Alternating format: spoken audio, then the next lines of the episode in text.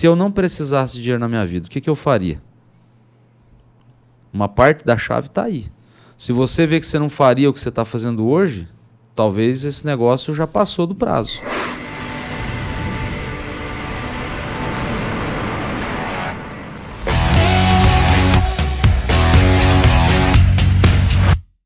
Sejam bem-vindos, astros! Estamos começando mais um episódio aqui do Seja Astronômico e hoje recebendo um especialista em vendas, um cara astronômico.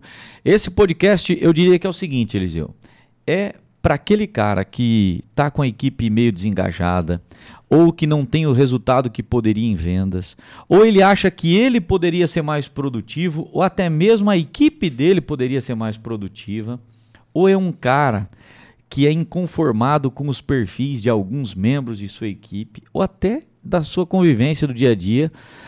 É, então é o seguinte: se você quer elevar a performance do seu time, se você quiser elevar os números de venda do seu negócio, da sua empresa, você precisa ouvir esse podcast que é astronômico. Ou se você não começou nenhum negócio, mas quer se inspirar, seja bem-vindo, porque ele vai contar a trajetória dele, como é que ele começou do zero e já está moendo no mundo dos treinamentos, desenvolvimento de pequenos negócios, mentorias e fazendo a diferença especialmente no agronegócio aí também, né? Massa, massa. Eliseu, apresenta o nosso convidado de hoje. Tivemos a oportunidade de palestrar junto num grande evento e ele deu um show lá falando de vendas ele que é especialista em vendas, é mentor, é consultor empresarial, já transformou time de vendas de muitas empresas. Eu estou falando do Maicon Giacomini. Eita, seja bem-vindo. Bem Obrigado, gente. Um prazer enorme estar aqui com vocês. Como eu já disse para vocês dois há poucos instantes atrás, quando eu vi o Seja Astronômico, a primeira coisa que eu tive foi curiosidade. falei, cara, o que é que eles estão tentando fazer? Sabendo que eles são dois empresários de sucesso, dois empresários que têm um negócio que, com toda certeza, inspira empresários de todos os tipos de negócio. E quando eu fui convidado para vir fazer parte do Seja Astronômico, eu arrumei um jeitinho de fazer o possível para estar tá aqui com vocês. Então, eu não posso dizer que eu acertei de primeira, porque quando eu entendi o que, que o, o Gabriel queria comigo, eu falei, cara, eu vou e depois eu vejo o resto. Então, um prazer enorme estar aqui com e, vocês. E na lista da apresentação, eu esqueci de falar uma coisa, Gideão. Que ele veste filatobene. Boa. E, aliás, olha o blazer de linho que o homem está vestido, alinhado. Parabéns, uma apresentação Como é que eu ia vir aqui desalinhado, né? Afinal, como vocês mesmos dizem, a impressão, a maneira como a gente se apresenta muda completamente a forma como as pessoas nos enxergam, né? Teve algum dia, já vou começar fazendo umas perguntas Bora. aleatórias, você vai é, contar um pouquinho da sua história, mas dentro do tema. Teve algum um dia que deu um estalo assim, que você falou, cara, preciso investir um pouco mais na minha imagem e tal? Porque eu vejo que você com uma apresentação impecável, assim, uma apresentação individual, Teve algum momento ou desde sempre você tem esse cuidado com a sua vestimenta? Não dá para dizer que desde sempre, né? Mas eu acredito que o momento que a chave virou para mim, principalmente, né, quando eu tive essa clareza do quanto a nossa primeira impressão ela impacta nos nossos resultados, e isso é coisa que a gente nem conversou, que vocês nem imaginam talvez, mas eu comecei a trabalhar como profissional da área comercial em 2007 numa cooperativa. Dentro dessa cooperativa, enfim, uma cooperativa tem padrão, né? Tem alinhamento, tem uma cultura ali e as pessoas se apresentam muito bem. Em 2008, eu decidi montar meu primeiro negócio. E eu montei um negócio e esse negócio não deu tão certo assim. 2008, 2009, 2010. Em 2011 eu decidi talvez desistir disso, mas no meio desse caminho, quando as coisas não estavam indo tão bem assim, eu percebi que talvez muito daquilo que eu não conseguia conquistar, ou do resultado que eu não conseguia ter, era pela maneira como eu estava me apresentando para o meu cliente. Primeiro, Caramba. porque eu era extremamente jovem. Então você imagina assim, no caso eu trabalhava na época no mercado agro, imagina eu chegar num produtor rural, um cara que é extremamente conservador, tradicionalista, com uma cara de menino. Então, desde aquela época, eu comecei primeiro a deixar barba. Olha aí. E de lá para cá eu nunca tirei. Então essa é uma curiosidade. Segunda coisa, a maneira como eu apresentava, o carro que eu usava fazia o cara olhar para mim e falar assim: esse cara tá quebrado. E aí eu falei, cara, se eu não mudar isso, eu não vou vender. E aí a primeira coisa que eu fiz foi me vestir melhor, a segunda coisa que eu fiz foi trocar o carro que eu tinha. Cara, faz e todo sentido. E na semana seguinte isso. eu tava vendendo. E, e, é assim, eu, você tem uma caminhonete, né? Hoje sim. Cara, e o público-alvo dele, que é o. Ele atende todo tipo de, de negócio, de empresa, né? Mas o público-alvo é mais o agro, né? É, hoje 70% dos meus clientes são do agro. Isso. O que acontece? O carro dele e a imagem dele, ele aliou para justamente atender esse público. Então melhorou muito a conversão, porque a maioria do, dos, dos caras aí do, do agro usam caminhonete, né? Aí você chega com a caminhonete, gera empatia, então tem tudo a ver. E na, na palestra do Eliseu, agora a gente teve em Bauru, ele, ele falou muito disso, né? De, de usar a sua imagem como um recurso, não como uma interferência. Perfeito. Para potencializar seus resultados, né? E eu sempre falo que estar bem vestido não é andar engomadinho, de terno. Porque tem homem que está vestido de terno e muito mal vestido.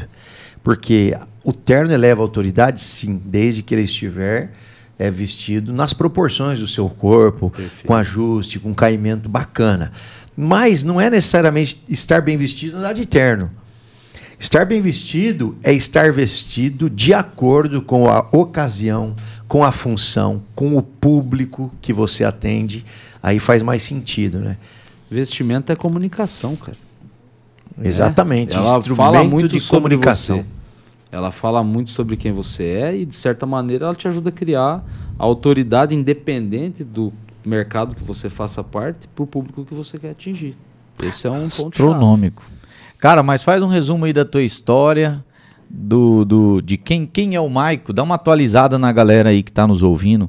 Você conhece, sabe quem são os astros, né? Os astros são aqueles que nos seguem aí no, no Instagram, massa, que nos massa, acompanham, massa, né? E outra coisa, a gente aqui pede sempre para entregar o ouro, para deixar a, a, o que você tem de, de melhor aí para ajudar e transformar os nossos seguidores aí astronômicos, né? Fantástico. Ó, então eu vou resumir o negócio de uma forma muito simples. O Maicon é, veio lá do interior. Eu sou filho de produtores rurais também, então eu vivo o agro desde que eu me conheço por gente. E 2003, 2004, quando eu terminei, enfim, o meu ensino fundamental, e cara, na época minha família passava por uma situação muito difícil financeira, a gente tinha perdido parte de tudo aquilo que a gente tinha, enfim. E eu saí de lá para buscar uma oportunidade, porque eu falei, cara, eu vou, se eu fizer algo bem feito, eu vou conseguir ajudar eles de alguma maneira. Eu fui trabalhar como pacoteiro de supermercado. Trabalhei três meses pacoteiro de supermercado e eu fui fazer uma entrega, na época lá no Jardim Porto Alegre, fui fazer uma entrega para uma senhorinha aos mil metros do mercado com o carrinho. Quando eu cheguei lá, ela me deu um punhadinho de moeda. E ela falou assim: Ah, filho, te dá isso aqui para você almoçar. Quando eu recebi aquele punhadinho de moeda, eu podia ter ficado feliz. De fato, eu fiquei contente, porque ela me deu um almoço melhor do que o que eu ia ter. Mas aquele punhadinho de moeda foi a chave. Eu falei, cara, eu não sair de lá para fazer isso aqui. Ou para me contentar com isso aqui. Eu quero mais. Eu quero crescer. E aí eu fui trabalhar numa escola de curso profissionalizante, depois eu fui trabalhar num processo seletivo do governo do estado, três anos. Lá em 2007 para 2008, eu tive a primeira oportunidade comercial mesmo, que foi numa cooperativa. E ali eu entendi que a chave para mudar completamente a minha história era vender alguma coisa para alguém. Por quê? A gente movimentava muito dinheiro. Eu falei, cara, se existe todo esse movimento financeiro, quem está envolvido com isso ganha com isso também. E o que, que faz com que qualquer negócio cresça? Venda. Falei, eu vou aprender a fazer esse negócio aqui. Eu tinha medo de vender, tinha pavor de vender, por quê? Durante boa parte da minha vida eu escutei minha mãe falando para mim assim, ó, Michael, chama o pai porque chegou um picareta aqui. Então o vendedor para mim era o cara que era picareta, que ele estava lá para enganar, que ele estava lá para enrolar, que ele estava lá para tomar o nosso dinheiro. Cara, é, a, a autoridade do vendedor, a, o prestígio dessa função é, é bem depreciado, né? Você fala assim, o cara é médico, o cara é advogado, pô, todo mundo aplaude, é. respeita, tal. Falou que é vendedor é picareta, é o cara querendo empurrar coisa. Né? E durante muito tempo essa foi talvez uma das minhas maiores crenças aqui, assim que me impediu de ter resultado. Por quê? Porque imagina o seguinte, eu vi aquilo tudo acontecendo com a minha família e de repente eu estou do outro lado vendendo alguma coisa para alguém. Eu tinha medo de vender, eu tinha receio de vender, porque se eu vendesse, o que, que ia acontecer? Eu ia de alguma maneira tomar alguma coisa que não era minha. Eu não tinha consciência disso. Fui ter consciência disso quando eu quebrei meu primeiro negócio.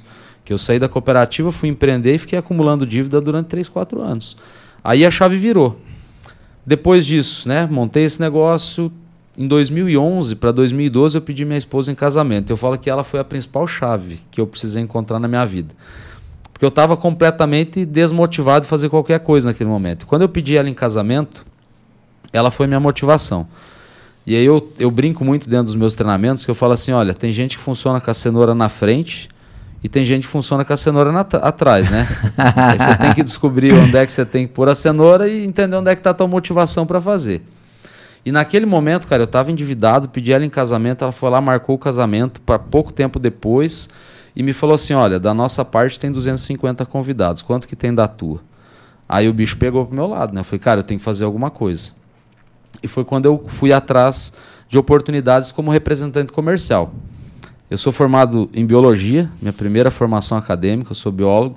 Então, hoje a única coisa da biologia que eu uso é para ajudar as pessoas a entender que processo de aprendizagem não é por osmose, né?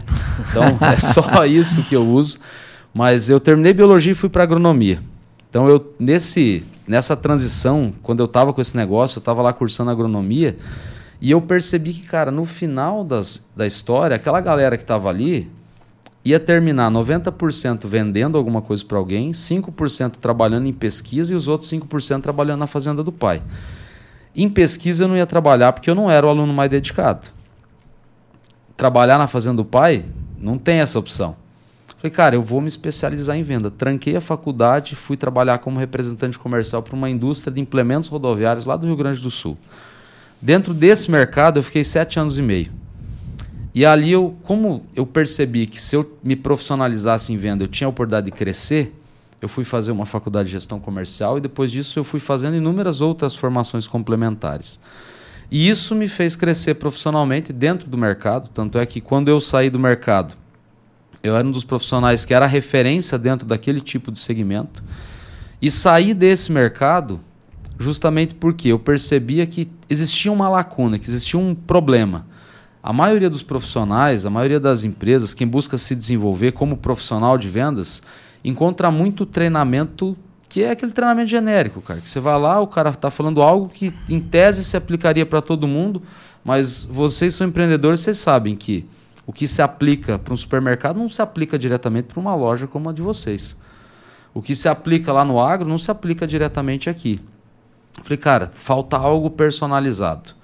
E quando eu saí lá em 2018, que eu fiz essa transição de carreira, um, por um motivo, estar tá mais perto da minha família também, e outro, para poder resolver um problema que eu percebi que existia dentro desse mercado comercial, falei, cara, eu vou me tornar muito foda nisso. E de lá para cá, se antes eu já estudava, de lá para cá eu intensifiquei. Então, se tem uma coisa que eu faço todos os dias, e talvez essa é uma das grandes chaves que o empreendedor precisa, precisa entender e precisa levar para o dia a dia dele Cara, se você não está crescendo, você está morrendo. E quando eu falo em crescimento, vamos pensar junto. Todos os dias deve abrir um CNPJ no Brasil fazendo a mesma coisa que a gente faz. Exatamente a mesma coisa. E essa empresa que abriu, ela vende alguma coisa para alguém. Se ela está vendendo, vocês percebem que talvez essa venda podia ser nossa? Ou seja, se eu estou dando espaço para alguém vender mais alguma coisa, é porque talvez eu não estou fazendo tão bem feito o que eu podia estar tá fazendo. Todos os dias se forma um profissional, independente da área que você atue, todo dia se forma alguém, ou todo ano se forma alguém. E esse cara vai lá e encontra oportunidade no mercado. Se você não cresceu profissionalmente de um ano para o outro, você está ficando para trás. Só para complementar aqui, ó, enquanto você falava, eu já pesquisei. No Brasil, é, é, abriram 2,6 milhões de novas empresas em 2021 da empresa para mais de metro, né, cara? É, e a maior, a maior parte delas acaba quebrando, né? Nos primeiros três anos, né? Existe uma outra pesquisa também, porque poucos é, vêm com, com esse propósito de fazer a diferença. Às vezes foca é, em foca em, em, em, em, dinheiro, em resultado. Não que não precise. Ninguém abre uma empresa porque não quer dinheiro, óbvio. Mas assim, tem que ter algo. O, o pilar principal não pode ser esse. Né? A gente sempre fala isso. E eu, eu gosto de falar que, no caso, vou usar a Filato como exemplo, que a gente vive né, o dia a dia na Filato. A gente. A característica do produto, a gente conversava ainda antes sobre isso, ela é importante sim para mostrar autoridade, para mostrar é, que você tem conhecimento do produto. Mas o que vende não é a característica, né? é o benefício. E aí as empresas que abrem, seja para vender produto ou serviço, que foca no benefício, como isso vai transformar a vida do meu cliente, ele já sai com maior chance de dar certo, né? Astronômico. Eu sempre falo assim, ó, qual é o principal fator que faz toda a diferença na vida do negócio? Tem um livro aqui na prateleira de vocês que eu estava vendo ali, ó. Comece pelo porquê do Simon Sinek. Quando eu montei o meu projeto, lá em 2019 para 2020, que eu comentava contigo, eu saí, parei de viajar em 2018 para 2019. Cara, eu fiquei um ano completamente frustrado. Falei, cara, eu abandonei a minha carreira. Eu deixei aquele salário que eu tinha, eu deixei todas as viagens que a empresa me pagava. Eu deixei a autoridade que eu tinha para entrar para um negócio que não vai dar certo. E se lembrar, eu comentei, eu fui trabalhar para uma outra empresa de consultoria e tal, e o propósito não estava alinhado com aquilo que a gente entregava, porque o foco estava no dinheiro. Então vendia-se uma coisa, mas não tinha condição de entregar. Quando eu percebi aquilo, eu estava numa formação em Santa Catarina, em Florianópolis, uma formação de business coaching. E a gente falou muito sobre isso, cara. A gente falou muito sobre cultura, a gente falou muito sobre propósito. E aquele dia eu fui dormir com uma pergunta e uma incomodação. E eu acho que foi uma das conversas mais sinceras que eu tive com Deus, cara. Foi assim, por que eu? Porque mais uma vez eu estou repetindo o mesmo padrão, cara. Não é possível. Tipo, eu não aceito mais isso para mim. Se existir uma resposta para essa pergunta, por que eu? Eu acordei, no outro dia fui pro banheiro fazer minha higiene e ouvi como se fosse uma voz no meu ouvido dizendo assim, ó, ser instrumento de transformação. Daquele dia para hoje, não faltou mais nada lá em casa. Olha, cara. Você tá entendendo? E, e, é legal você falar isso, cara, porque muita gente ouve a gente falar, cara, não foca no dinheiro. É igual o fundador da, da Zappos, né? Um e-commerce astronômico dos Estados Unidos que foi adquirido pela, pela Amazon por mais de um bilhão. É, ele falava, cara, foca na visão, não no dinheiro. Foca na visão. E o que, que é essa visão? Para a gente, é esse propósito, é esse algo a mais. Porque quando você. Daí tem cara que fala, ah, cara, vocês falam isso porque vocês talvez já tenham dinheiro suficiente ou já estão ganhando bem. Mas a gente que está aqui patinando, e é justamente o contrário. O cara que está patinando, ele tem que entender que quando ele focar na visão, ele vai encontrar o propósito, o grande porquê, e isso vai trazer uma abordagem para ele de mercado diferente, porque a questão não é o que você vende, mas o como você vende. É a experiência do cliente, é a sua entrega, né? E a tua comunicação muda, o, o brilho nos teus olhos mudam, né, cara? Exatamente. Quando a gente encontrou o nosso propósito aqui na Filato, no Seja Astronômico, que é. Sabe por que, que existe hoje o Seja Astronômico? Por causa da missão da Filato. Sim. Despertar o homem para o seu melhor. Mais ou menos igual você teve esse estalo, eu tive também. E olha que incrível, foi numa imersão, num treinamento, numa imersão. Inclusive a gente tem intenção de fazer uma imersão para os empresários aqui da região. Tava comentando isso antes contigo, né? É, porque, cara, nessas imersões é onde você consegue aflorar a sua criatividade, se conectar com a sua essência e sai muita coisa da hora, né? Então saiu lá, despertar o homem para o seu melhor. Falou, cara, isso tem tudo a ver comigo, com o Eliseu. E o Seja Astronômico nasceu disso. Os nossos stories tinha, tinha isso. Então as pessoas começaram a acompanhar. Quando você olha para os nossos vendedores, muitos empresários falam, né, cara, parece que eles têm um brilho nos olhos diferente. Porque todos eles estão engajados nesse propósito, né? E foi essa sacada que você teve ali que encontrou o porquê, né? E aí que vem a prova, né? Porque a gente fala assim, ah, legal, eu encontrar o meu porquê é positivo. Mas por que não paga a conta, né? Exatamente. E durante muito tempo eu sofri com isso. Ele tá ali, ó, o vermelhinho. Cadê? De baixo. E embaixo do foco na prática, o primeiro da prateleira de cima ali, ó. Aqui. Tá brilhando ali. Quando, quando eu tava lá, eu não tinha grana, cara. Eu tava num dos momentos talvez mais desafiadores da vida. Quando o, o Gideão falou assim: Ah, hoje você anda com uma caminhoneta. Na época eu tinha um outro carro que valia, sei lá, umas 5, 6 vezes menos que isso. E eu tinha uma grande preocupação, cara. Tomara que eu consiga pagar a parcela dele no final do mês. Eu tava focado no quê? Eu tava focado no dinheiro. Demorou um tempo para mim entender o que, que aquilo representava para mim. E aí, como eu falei assim, ah, quando você entende sobre isso, quando você entende o teu propósito, você entende a tua essência. E a tua essência é o que solidifica o teu posicionamento. Hoje, por que é que a Filato é o que é? Por que, que as pessoas se conectam com vocês da maneira como elas se conectam? Por que, que eu volto aqui e talvez eu pago, sei lá, X, Y% a mais do que eu pagaria no outro lugar? Porque não é só sobre a peça que eu estou levando. É sobre o que existe por trás disso. E aí vem o segundo fator que solidifica qualquer negócio. Primeiro é o posicionamento. No que, que eu sou especialista, mas isso é sobre a essência, não é simplesmente sobre o produto que eu estou vendendo. O segundo fator é sobre a experiência que eu proporciono. Quanta loja que você já foi, quanto atendimento que você já teve, talvez por um, por um representante comercial, um dono de indústria que vocês visitam, que você percebe que o cara está completamente desmotivado fazendo aquilo. Só que a gente tem que pensar assim: quantas empresas, na hora de anunciar uma vaga, elas estão mais preocupadas enquanto elas estão pagando para as pessoas e elas estão torcendo para que a pessoa venha, talvez pela, por aqueles 100 reais a mais que você oferece para o cara sair da loja do vizinho para vir trabalhar na tua.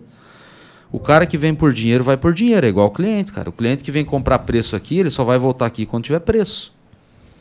Equipe é a mesma coisa. A pergunta que eu ia fazer antes ali, mas a conversa estava tão boa e eu acabei não fazendo. Eu ia pedir para os meninos: quantos de vocês se orgulham de trabalhar aqui? A resposta eu já sabia.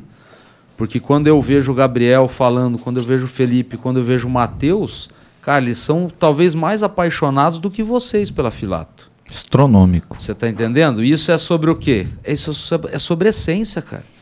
É sobre o que você está despertando na pessoa. É sobre o que você está ajudando ela a fazer e isso não é sobre dinheiro. Esse talvez é um dos maiores limitantes, que a gente foca muito na grana. É que assim, ó, tem muita empresa que ela foca no encantamento do cliente externo, que é fundamental, é o que nós estamos falando aqui. Não é só, é, como nosso primeiro valor, né, Gideão? Não é somente respeitar, mas é respeitar e encantar o cliente. É o atendimento ao, é entregar algo a mais. É, e pela linhagem da nossa conversa aqui, eu entendo assim: qual é o problema que eu vou solucionar para o meu cliente? Qual é a transformação que eu vou gerar na vida do meu cliente? Então, falar do cliente externo é maravilhoso, mas a gente não pode esquecer também do cliente interno. Que é o nosso principal. Fazer o marketing para quem está fora é astronômico. Mas e o endomarketing, né, que é o marketing aqui dentro também, para fazer os colaboradores se sentir parte dessa empresa, parte do processo eles se sentirem, eu sou afilato, né? Afilato sou eu, eu sou astronômico. Então, é isso que a gente procura fazer, encantar o nosso cliente interno, que são os colaboradores, que é a empresa, é quem faz acontecer. Eu vejo que onde, onde muitos empresários pecam é em não valorizar as pessoas que estão ali. Só vê como um número, só vê como alguém que está preenchendo uma vaga, executando uma função ali, mas não vê como alguém que faz parte do projeto da vida dela, né? Então, essa é a diferença. E só complementando sobre o, o, a, o encantamento do cliente, que a gente fala muito sobre o encantamento, né? O encantamento é fazer com que o cliente se sinta importante. Simples assim. Independente de quem seja, independente Exatamente. do quanto dinheiro ele tem no bolso, né? Astronômico. Uma um das coisas, você, acho que vocês viram minha bio do Instagram, e lá na bio do Instagram tem algo que é relativamente novo para aquilo que nós estamos acostumados. Tanto é que assim, tem muito pouco conteúdo hoje, tem muito pouca informação sobre isso. E hoje não existe um livro específico ou uma teoria específica que fale sobre isso, que é um conceito chamado human to human. Ou seja, quando eu penso em venda, quando a gente estuda venda, é muito comum a gente ouvir falar em venda B2B, venda B2C. Só que eu, particularmente, eu procuro olhar para a seguinte situação. Dos dois lados de uma venda existem pessoas. Independente de você atender uma empresa, então, por exemplo, eu vou atender vocês quanto empresários. Vocês têm os desafios de vocês, vocês têm as dores de vocês, vocês têm o problema de vocês. Se eu fizer uma negociação com o comprador da empresa, por mais que ele é o comprador, que ele está executando uma função, que ele é um B2B ali, mas ele tem os receios dele. Só que aí, quando eu olho para isso, eu tenho que pensar assim: de um lado da venda, eu tenho a minha equipe, certo? E se minha equipe não está 100% comigo, talvez eu não tenha 50% da venda. Do outro lado da venda, eu tenho meu cliente. Se o meu cliente não se conecta comigo, eu também não tenho 50% da venda. Na maioria dos casos, investe-se muito dinheiro no momento que a gente está vivendo em marketing, em ter uma boa rede social, em ter um bom site, em fazer um tráfego, nem sempre bom, porque não é todo profissional de tráfego que talvez seja tão bom assim. Ou seja, muitas vezes o cara está queimando dinheiro. Então o que, que o empresário tem que ter noção? Ele não precisa vender mais, ele tem que vender melhor. Ele não tem que vender para mais clientes, ele tem que vender melhor para quem ele já está vendendo. O cliente que já compra com ele tem que entender por que tem que pagar um pouco mais caro do que na loja do outro lado da rua. Se o cara não está focado nisso, ele está jogando o jogo errado. Simples assim. Astronômico. Marco, você falou, nós temos aqui alguns é, ouvintes, o pessoal que acompanha a gente, e eles falaram assim, cara, seria legal ter assim uma alguns conceitos mais práticos que a gente pudesse já implementar de cara na nossa vida. E você, tá, você parou antes quando você estava contando a sua história num momento chave você fez uma formação e você olhou para o mercado e você viu uma oportunidade. Você falou, cara, aí tem uma oportunidade de oferecer treinamentos personalizados. Porque havia também um problema. Você viu o problema e é aquela bendita frase verdadeira, né? O problema é a solução. Então você estava precisando também de se colocar no mercado, de ser melhor remunerado, de não só remunerado em termos monetários, mas em termos de estima também, né? E aí você encontrou o útil com o agradável. Hoje nós fizemos uma live falando sobre como enxergar a oportunidade, né? E tem gente nos ouvindo aqui, cara, que ele até talvez tenha uma empresa, talvez não. Talvez ele começou a fazer alguma coisa, talvez nem começou ainda. Mas ele precisa de um norte. E o que, que você poderia falar para esse cara, na prática, o cara que está ali sofrendo? Vamos pensar junto aí. Quando a gente pensa em problema, todo, todo mundo que está nessa mesa aqui tem uma mentalidade de crescimento, certo? A gente busca crescer, a gente busca se desenvolver e nós três aqui somos caçadores de problemas. Vocês caçaram lá atrás para criar o que vocês criaram também. Mas a maioria das pessoas, quando pensa em problema, trava. Não vou me envolver com isso, porque se tem problema, não é bom eu estou muito bem aqui. Eu estou muito bem aqui ganhando meu salário fixo. Eu estou muito bem aqui fazendo o feijãozinho com arroz. Eu estou muito bem aqui faturando o que o meu negócio fatura. Por que é que eu vou mexer com algo que eu não preciso mexer agora? Só que aí vamos pensar, vamos partir do pressuposto de que tem duas maneiras de montar negócio. Uma das maneiras é eu lá e montar um negócio em alguma coisa que eu gosto muito de fazer. Quantos restaurantes que vocês conhecem ou que vocês conheceram em algum momento de uma pessoa que cozinhava muito bem e decidiu ir lá e montar um restaurante, porque ela é apaixonada por cozinhar. Só que ela não parou para observar se naquele bairro que ela montou o restaurante dela, de fato existia mercado para isso. Ou se de fato as pessoas gostariam de comer aquele tipo de produto, enfim, que ela estava vendendo. Ou seja, eu falo que esse seria um negócio que você vai montar baseado na esperança. Né? Na esperança de que vai dar certo. Simples assim. Outra forma de você montar um negócio é baseado na cura. Ou seja, eu vou olhar para o mercado, independentemente do mercado que eu faço parte, se eu, já, se eu já empreendo nesse mercado ou não, e eu vou buscar pelos principais problemas. Aqueles problemas que talvez ninguém está resolvendo. Aqueles problemas que talvez ninguém tem coragem de parar e falar assim: beleza, como é que a gente faz isso? Que foi o que eu fiz lá atrás. Falei, cara, ninguém vai parar para dar atenção para esse mercado em específico porque é muito mais fácil eu pegar e fazer um treinamento empacotado e eu pegar e colocar isso numa plataforma e muito mais gente ir lá e comprar. Agora você pegar, vou dar o exemplo de hoje. Eu estava hoje com uma turma de 16 profissionais, 50% deles atua no mercado agro há mais de 10 anos. Eles praticamente têm o mesmo tempo de experiência que eu tenho dentro desse mercado. Os caras já são gigantes no negócio. Os caras já são gigantes naquilo que eles fazem.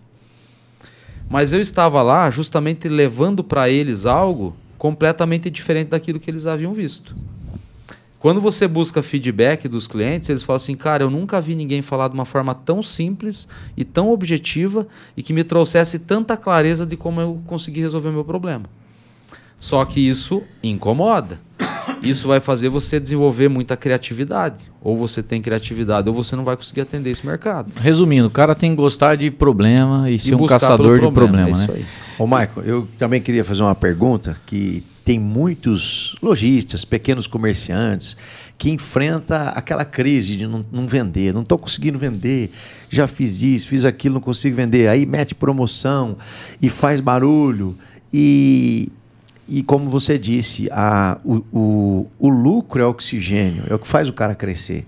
Se ele começa a dar muito desconto, ele pode até vender, mas é uma venda sem lucro, ele está fundando igual.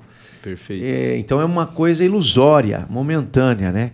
Mas o que faz, na sua opinião, o cara que hoje não está conseguindo vender, fazer ele vender mais, gerando lucro sem ter que dar desconto? Na sua opinião, qual é o caminho? Dá uma luz para esse cara. Eu acredito que são duas coisas. A primeira delas, a gente tem que pensar assim: a maioria dos empreendedores desse país vive um dia de cada vez. A maioria dos empreendedores, principalmente os pequenos, que são os que mais sofrem, que são os que mais fazem parte dessas estatísticas de empresa que quebram aí pelo IBGE, são aqueles que não têm visão de futuro. Por que, que eu faço uma promoção para dar um jeito de me livrar do estoque que eu tenho? Porque eu, quando comprei, não pensei no dia de amanhã. Esse é um dos primeiros pontos. Então, assim, é fundamental que você tenha a visão de futuro para o teu negócio, cara. O que, que eu quero? Qual que é a expectativa que eu tenho? Para onde é que eu estou indo de fato com o meu negócio? O que, que eu preciso fazer para chegar lá? Para me tornar essa loja, essa, essa empresa ou esse profissional de excelência fazendo isso que eu faço. E para alguém que está ouvindo a gente que não tem noção de como ter uma visão de futuro, ele está meio perdidão assim. Como, como, como ter essa visão? Cara, minimamente olhar não para amanhã só, cara. É, é uma questão de alinhamento de objetivo.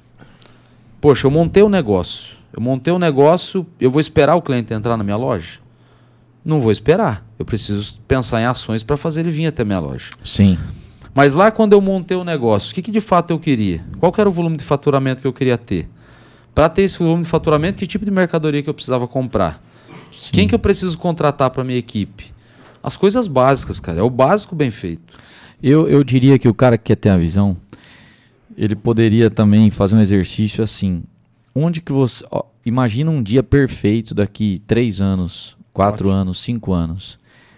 Aonde você vai estar? Você vai estar tá comemorando uma, uma grande conquista. Você vai estar na melhor fase da sua vida. Como que vai estar a sua remuneração, a sua família, o seu negócio? Quando o cara ele vislumbra isso do futuro, olhando para trás, ele consegue idealizar alguma coisa, né? Eu fiz esse exercício com relação a Filatobene em muitos dos nossos avanços e eu imaginava, cara, tal.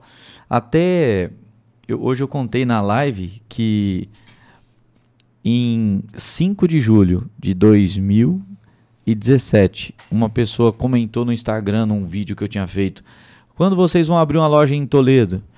E eu respondi aleatoriamente, não tinha a menor ideia, nem tinha dinheiro para abrir loja em Toledo na época. Falei, daqui um ano. E meio que respondi por fé ali, né? Cara, e você não acredita. Que dia que você acha que nós abrimos essa loja de Toledo? 5 de julho de 2018. Massa. É, quando você se determina, o universo conspira para essa realização. E, e tem, tem líderes, donos de pequenos negócios, que ele não convenceu nem ele mesmo. Quanto mais convencer os outros, convencer o seu time, né, cara? E até falando em time, tem uma outra pergunta top para você. que é assim, ó. É, qual o maior problema que você vê nos times que performam mal?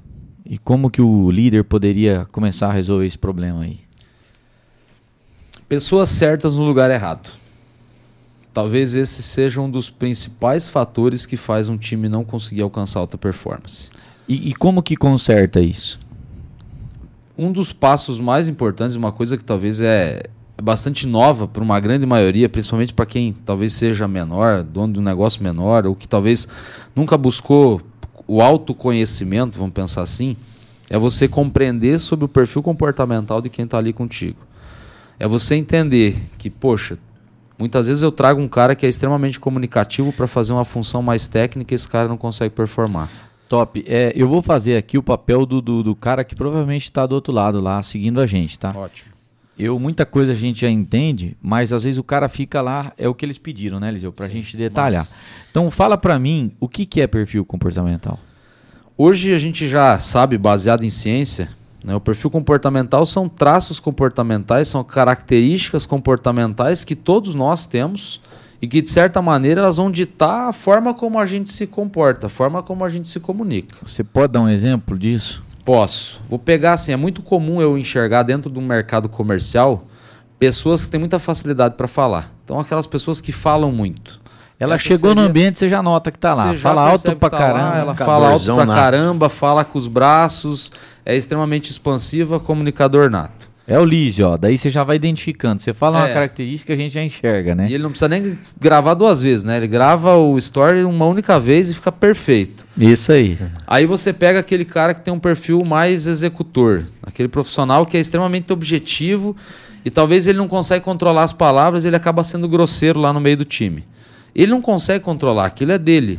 Tá 100% alinhado? Não tá. Mas ele também não percebeu, porque ele aprendeu a ser assim. Aí você pega aquele profissional que ele tem um, um, uma puta possibilidade de crescimento, de, de ter resultado na vida, mas ele é extremamente contido, extremamente conservador, ele fica nos cantos, ele fala baixinho, o cliente entra na loja, ele dá um bom dia, meio que para dentro, ao invés de, de atender de fato. Esse cara não consegue ter resultado, mas não é culpa dele, ele aprendeu a ser assim. Aí você pega aquele cara que é extremamente detalhista, que fica mostrando os detalhes do produto e tal, e o cliente fala, pô, que cara chato, velho. Tipo, eu não quero prestar atenção no detalhe, eu só quero saber o que, que eu vou ganhar com isso. Ou seja, quando eu tenho esse entendimento que as pessoas se comportam diferentes e que elas têm motivações diferentes, eu consigo entender aonde eu consigo encaixar essa pessoa que ela vai ter um potencial melhor, eu consigo entender o que, que eu posso fazer para ajudar ela a perceber que talvez ela está sendo um pouquinho fora do padrão que ela precisaria ser no atendimento e por aí vai. Então, uma vez que você consegue entender, e, e isso é bacana porque eu já tive do outro lado, né? E antes de eu entender sobre perfil comportamental como profissional de vendas, eu falei, cara, por que, que eu sou um cara que sou extremamente sonhador? Por que, que eu tenho ideia pra caramba? Por que, que eu fico idealizando? Por que, que eu fico planejando? E no final das histórias, tudo vira planejamento e vira conversa, vira historinha. Cara, o que, que falta? Eu não sabia. De repente, em um determinado momento, eu fui fazer lá uma formação e aí eu me deparei com isso. Na primeira vez, eu não dei importância nenhuma. Tipo, eu falei, ah, isso é bobagem, isso aí não serve para nada. Eu, do lado de lá. Passaram-se, sei lá, um ano, um ano e meio, um belo dia eu fui lá e encontrei essa minha primeira avaliação que eu fiz. Isso, para o cara que está falando assim, mas onde é que eu faço essa avaliação? Como é que eu faço? Existem várias maneiras de fazer. Se você for no Google hoje e você digitar lá avaliação de perfil, Vão aparecer, inclusive, testes gratuitos que já te trazem algum tipo de informação que já vão te ajudar a ter direcionamento da tua equipe. Como, por exemplo, o teste DISC lá, que é um teste que aparece, inclusive, gratuito. Aí, um ano e meio depois, eu estava dando um treinamento e eu fui procurar pela minha avaliação para mostrar para a equipe. E eu encontrei uma avaliação e falei, mas essa não é minha.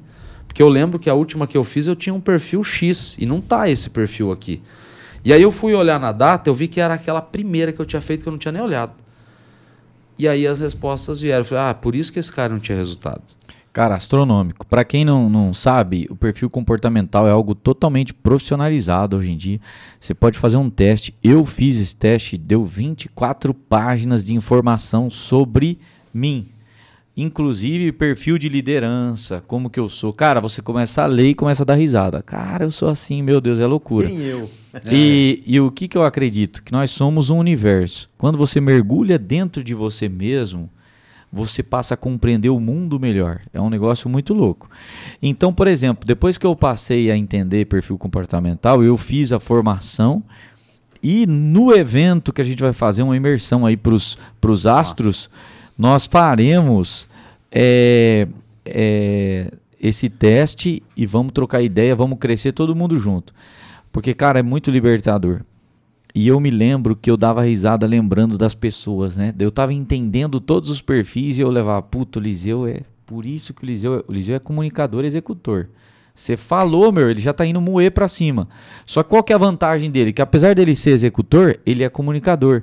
Então ele é um cara que age muito, mas sem magoar as pessoas, né? Você vai entender o que eu tô dizendo.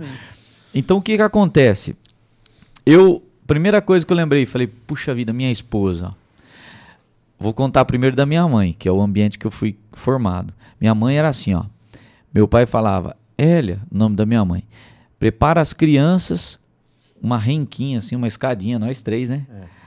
Que nós vamos viajar para tal lugar. Meu pai resolvia as coisas de última hora, executorzaço ele, e avisar a minha mãe, ela tinha que pegar todo mundo, pega a sacola, fralda de um, mamadeira do outro, jogava tudo dentro da bolsa e entrava no carro. Em e meia hora minha mãe estava com três crianças dentro do carro, tudo pronto para ir sair. Por causa do perfil da minha mãe. Minha mãe é executorona também. Agora, eu casei com uma possível analista planejadora. E aí eu fazia igual meu pai, né? Amor, prepara as coisas aí que amanhã nós vamos para tal lugar. Não, mas como assim? Não, eu preciso me organizar. Eu falei, mas é só se organizar. É vai tá amanhã tá frio, ainda. Tá não, assim não. Você chega do nada e fala isso. Porque o analista planejador, ele precisa, ele tem uma necessidade de se organizar, né, cara? Demais. E aí, não adianta você chegar, você pode matar ele que ele não vai sair do lugar. Fala, não, você tem que avisar no mínimo com 15 dias de antecedência. O analista, cara, quando ele vai viajar, ele sabe quando ele sai e quando ele volta. Tem um monte de executor e comunicador que não sabe. Ele marca a viagem, ele vou ir. Quando lá por terça, quarta, talvez quinta eu volto. O analista ele sabe exatamente a hora que ele vai voltar. É impressionante Cara, isso, né? E não gosta que quebra o, planeja, o plane, planejamento não. da viagem. Meu Deus, você quer acabar? Um problema, você... Ele olha a temperatura, ele ele vê se vai estar tá chovendo ou não. Agora, uma das coisas que eu e o Gideão deu muito certo, né, ao longo desses anos aí na nossa sociedade, é que nossos perfis se complementam, né? Então, para o negócio gerou um equilíbrio, uma Perfeito. equalização melhor. Eu, com um perfil comportamental é, é primário, né? Com, comunicador e executor, de analista e planejador. Só que tem um detalhe: o perfil predominante dele é analista e, e planejador. Porém, a necessidade forjou ele desenvolver o executor e Perfeito. o comunicador. É, então, a necessidade da vida, as dificuldades que nós passamos, ele precisou se tornar um comunicador. E eu sou tão comunicador que eu fico ouvindo vocês falar aqui e me coçando para falar. Meu Deus, ele vai, ele vai concluir, eu vou entrar moendo que eu preciso falar. Eu preciso falar. então, é o perfil do comunicador. Agora, da mesma maneira, eu, eu, você quer matar eu, é ter que sentar para ver planilha, números. Só que eu sei que hoje, é na minha condição de gestor, eu preciso desenvolver esse lado e eu estou é, nesse processo de desenvolver, por necessidade, o lado planejador, analista, porque a gente precisa equilibrar os nossos perfis, né? Agora, só para concluir, né, que quando você entende isso, você para de dar murro em ponta de faca. Total. Então, resumindo o que você falou, respondendo a pergunta do Gideão, é você analisar o perfil da pessoa e colocar ela na função certa que você já diminui Nossa, muito do seu sofrimento. Agora tem uma coisa se tratando de vendas que vale eu falar aqui. Que eu entendi ao longo dos anos que você não vai ser só comunicador para a área de vendas. Às vezes um analista pode se tornar um vendedor astronômico. Como que eu faço isso? Treinamento. Quando você cria, que nós criamos na Filato, um processo de vendas. Lindo. Tem quantas etapas? Ah, tem seis etapas no nosso atendimento. O que, que ele faz no primeiro, no segundo? Aí o analista se dá bem. Por quê? Quando ele enxerga isso, planejou o atendimento, treinou o atendimento, aí ele faz. Então, tem vendedor que é analista que se sai melhor do que o comunicador na venda. Por quê? Porque quando você constrói o processo e treina, ele só executa e ele é tão perfeccionista que ele acaba tendo um resultado até melhor do que o comunicador. Entendeu? Então isso é fundamental, o treinamento, né? Exato. E eu te digo mais: existia no passado, e esse passado não é tão distante assim, aquela ideia de que vender era dom. E aí a gente começa desfazer alguns paradigmas que existem, ou algumas Sim. crenças que existem. Porque vamos pensar assim, o cara que é um comunicador nato, o cara que fala demais, ninguém gosta de vendedor chato, cara. E normalmente esse cara que é muito comunicador, ele tende a falar demais e não prestar atenção nos detalhes, ou não prestar atenção no cliente, ou não talvez avaliar o que faz sentido para o cliente. E ele fica tentando convencer. E eu sempre brinco assim, ó, que o bom vendedor ele não convence. Se você hoje dentro do teu negócio você tem que convencer o cliente que ele precisa comprar, você está indo pelo caminho errado. O bom vendedor motiva. E quando eu sigo um processo, quando eu tenho uma estratégia, quando eu começo a compreender o meu cliente, eu começo a apontar aquilo que eu percebo que faz sentido para ele, a probabilidade de eu ter um resultado positivo, de eu fechar negócio é muito maior. E aí eu vou trazer algo mais para isso o nosso cliente tem um perfil comportamental. E quando eu crio a consciência para o meu time, para que o meu time consiga compreender o perfil comportamental do meu cliente, por exemplo, eu faço uma pergunta muito simples. Eliseu, nesse trabalho que a gente vai desenvolver junto, o que, que seria mais importante para você? Dependendo do padrão de resposta que eu tiver, eu já consigo, hoje, com a experiência, entender. Aqui eu tenho um comunicador. Aqui eu tenho um planejador, aqui eu tenho um analista, aqui eu tenho um executor. E isso faz com que eu consiga entregar o meu produto ou o meu serviço de uma maneira muito mais assertiva. Quando eu falo sobre perfil comportamental dentro de um treinamento, quando eu levo essa consciência para quem está ali do outro lado, um dos principais benefícios que eu tenho indiretamente, além de ajudar a pessoa a se autoconhecer, entender se ela está no lugar certo entender o que ela precisa desenvolver, se de repente o perfil não está 100% alinhado com a função, é ter mais facilidade para me comunicar com ela. Porque com quem é executor eu sou muito mais objetivo, com quem é analista eu dou muito mais detalhes, ou seja, eu consigo ser muito mais efetivo. Porque do outro lado aqui, capacitando, desenvolvendo, fazendo consultoria, fazendo mentoria, eu tenho muitos clientes que são analistas. Eu tenho muitos clientes que oh. são planejadores e o meu perfil é diferente. E eu tenho que me adocar o dele. Ó, só para a galera ter uma ideia aí, qual demora mais para decidir se vai comprar ou não? Planejador. Planejador. E daí, se o vendedor não está preparado, ele fala, pô, que cliente chato, velho. O cara analisa demais. O planejador ele precisa ter segurança, ele Às precisa. Ele nem compra na primeira porque ele vai pesquisar. Ele vai pesquisar, ele vai em três, quatro lojas. Então você sabe que é planejador, o funil é longo, meu irmão, é o dobro e independente do produto que você venda, independente do serviço que você venda, você tem que ter uma certeza. Qual que é seu perfil hoje? Hoje, comunicador executor. Cara, perfil o... natural, comunicador planejador. Astronômico. O meu meu perfil ele deu equalizado na última teste uhum. que eu fiz. É, mas ele é predominantemente planejador. Uhum. Então, por exemplo, eu penso muito antes de decidir. Então, se o cara está com pressa na hora de me vender, eu sou o cara que vai entender profundamente. Hoje, um cara veio me vender um assunto de uma rádio lá. Cara, eu acho que as perguntas que eu fiz para ele, ele faz muito tempo que não ouve. Se fosse um executor, ele gostou da proposta, ou ele fecha ou ele não fecha e já encerra, né? É isso aí. E eu não, cara, eu vou entender de onde que a rádio veio, qual que é a proposta, como funcionam os anúncios, qual que é a audiência, audiência do último mês, do último ano, público-alvo. E ali você vai mergulhando, cara. E o cara no final ele vai ficando sugado. Se ele não te entende, né? O Eliseu só ia pedir o que, que eu ganho com isso e quanto custa, né? É isso aí, ó. Né? então, né? é isso aí. É, tem uma metáfora astronômica, né? Não sei se você já ouviu. Que é assim: tinha uma ilha, e nessa ilha tinha os quatro perfis comportamentais.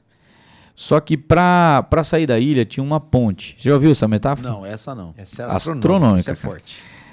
Para sair dessa ilha tinha que sair por uma ponte. Só que na ponte era uma ponte estreita e tinha lá um crocodilo astronômico gigante. Então tinha os quatro: executor, o comunicador, o planejador e o analista. Qual que você acha que saiu primeiro? O executorzão. Certeza. Ele grudou num porrete, cara, porque a ilha tinha uma ponte que ligava no continente. Então o executor, cara, ele já foi, grudou num porrete. Não planejou nada, só foi. Ele só foi. Se ele foi para cima desse crocodilo, deu-lhe pancada pra lá e pra cá. E o crocodilo mordeu ele, rasgou. Ele saiu lá todo esfarrapado, sangrando, mas foi o primeiro que chegou lá no continente. Regaçado, mas chegou. O segundo que chegou para sair da ilha, comunicadorzão. O comunicador chegou de longe, rodeou o crocodilo, falou: "E aí? Que cauda bonita, hein? Ô, você é elegante. Comunicador, daí trocou uma ideia, pá. Beleza. Dali um pouco falou, viu, rapaz, eu precisava dar um pulinho ali no continente. Você não quebra esse galho pra mim. Entendeu? Deixa eu passar aí e tal. Ganhou na lábia.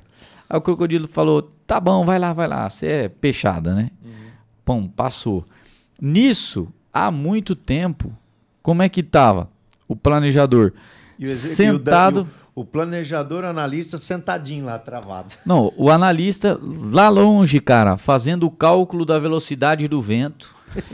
quanto que é a velocidade do vento, o clima, a previsão, porque ele está projetando para daqui 15 dias, quem sabe ele iniciar uma ofensiva.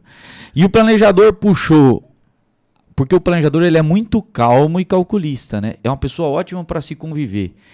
Numa festa, por exemplo, o planejador ele nunca vai numa roda puxar conversa, tal.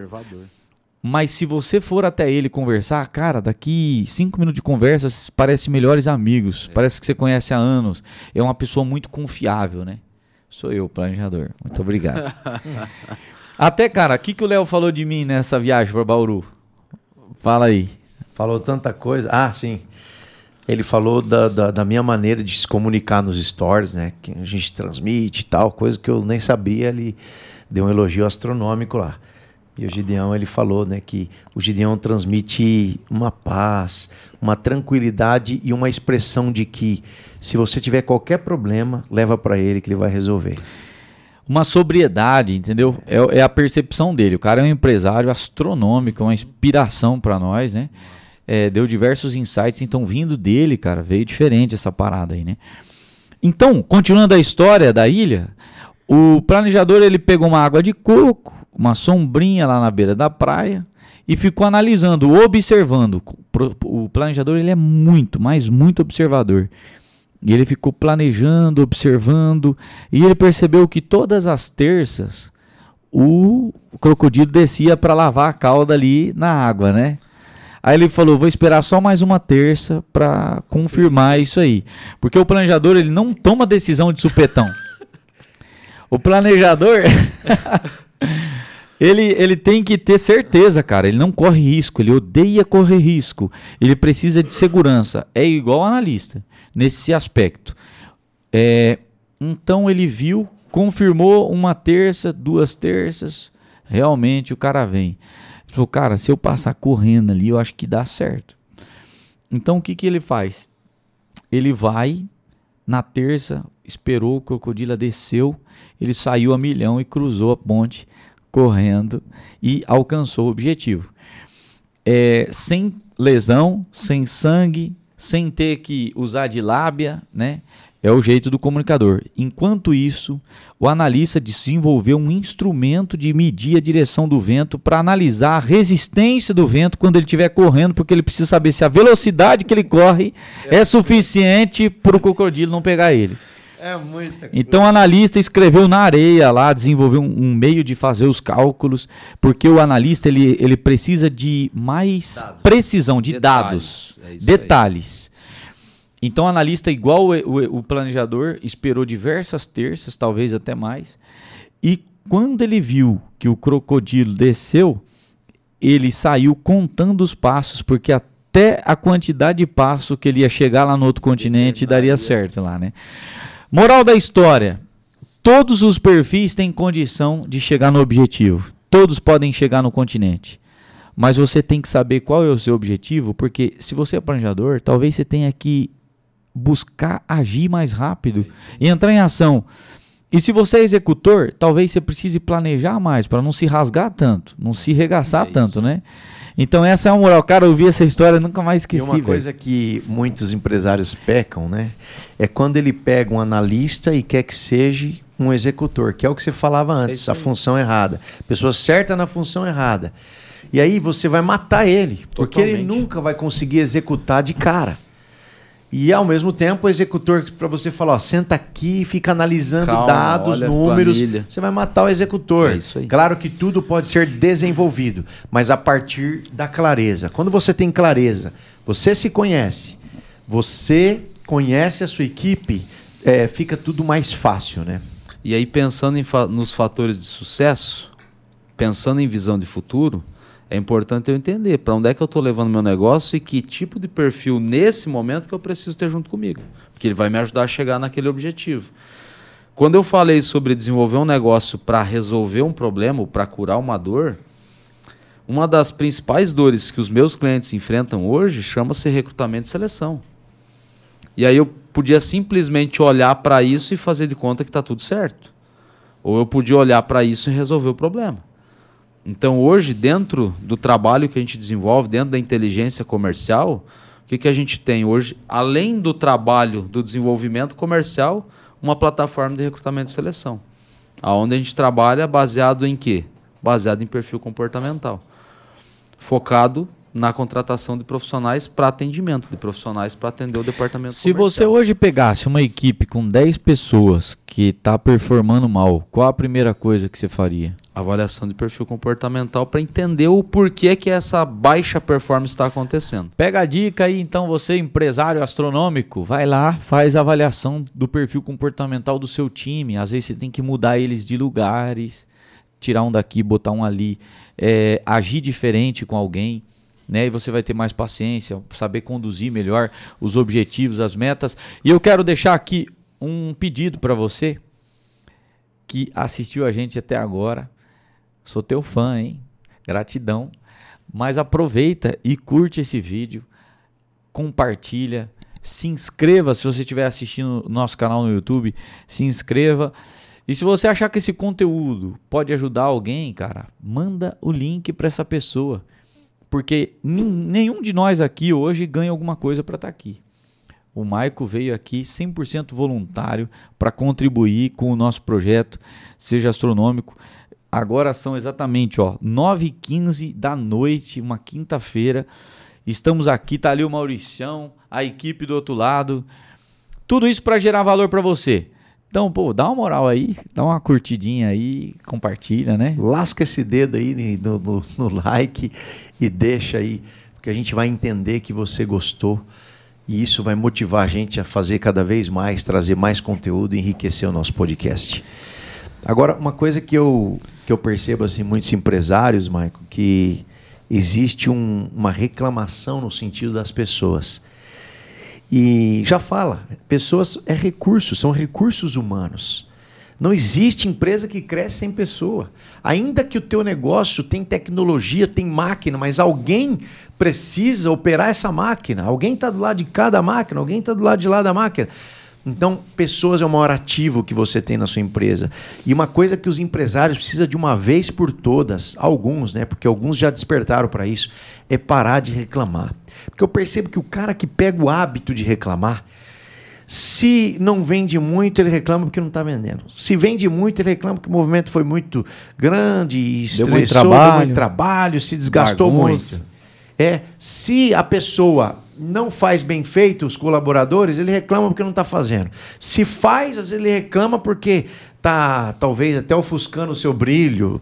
Enfim, pessoa que pega a, o hábito, o mau hábito de reclamar, nada tá bom. Se choveu tá ruim, se tá calor tá ruim, se tá frio tá ruim, nada tá bom. E isso não vai resolver. Reclamação não paga a conta, não desenvolve negócio de ninguém.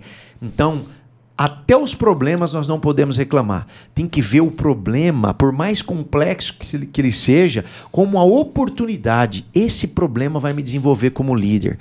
Esse problema vai fazer ser um cara astronômico. Então vem cá, manda para mim. Eu até brinco né, na loja com os meninos. Quando eles vêm, olha, Eliseu, eu preciso de um assunto com você. Pode passar na loja? Aí já me dá aquele gelo, né? Que, que BO que aconteceu? Mas eu penso, se for BO, manda para mim. Coisa boa, fala pro Gi. BO traz para mim, que eu mato no peito. Mas é tudo eu contando uma história para mim gostar de problema. Exatamente, cara. É.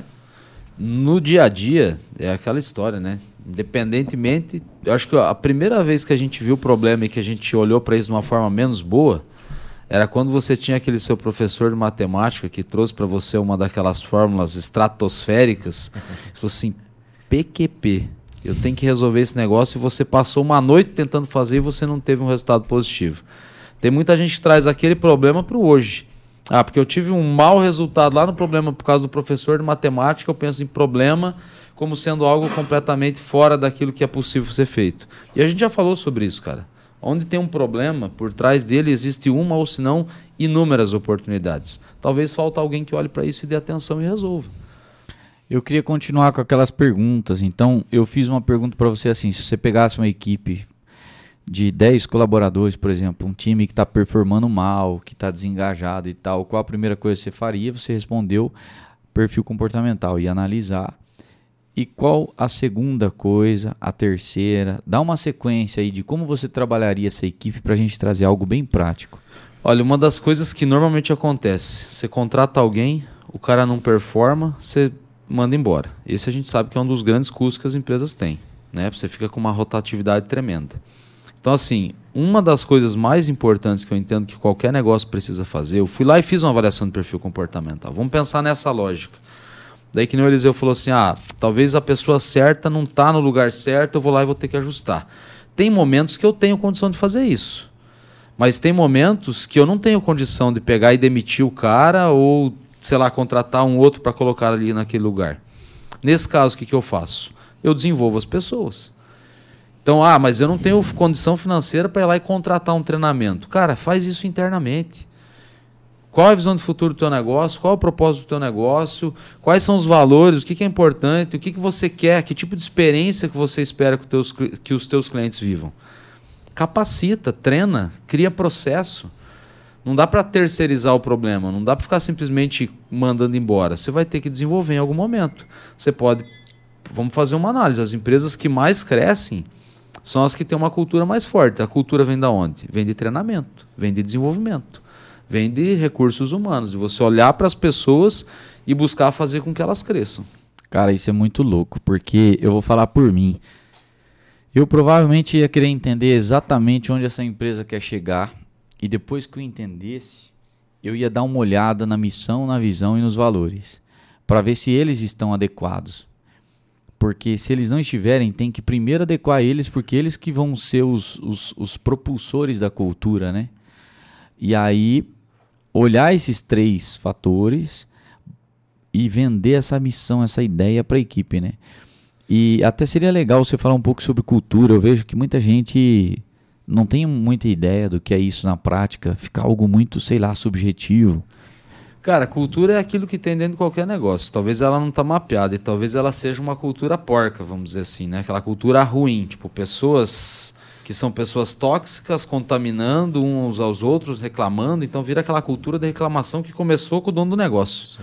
Porque ele só olha para o problema e reclama dos problemas que ele tem. Mas eu acho que um jeito fácil de entender isso e um jeito fácil de ajudar o empresário, talvez a falar assim, cara, então quer dizer que eu não vendo o produto que eu vendo simplesmente para resolver um problema que o meu cliente tem. Eu atendi uma empresa aqui da cidade de Toledo no ano passado. No começo desse. Não, aliás, foi da metade do ano passado para o final do ano. Uma empresa que trabalha com EPI. Então, assim, quando a gente pensa em EPI, a gente já pensa em proteção, a gente pensa em segurança, a gente já pensa em construção civil, já pensa naquilo que o cara pode se machucar e por aí vai.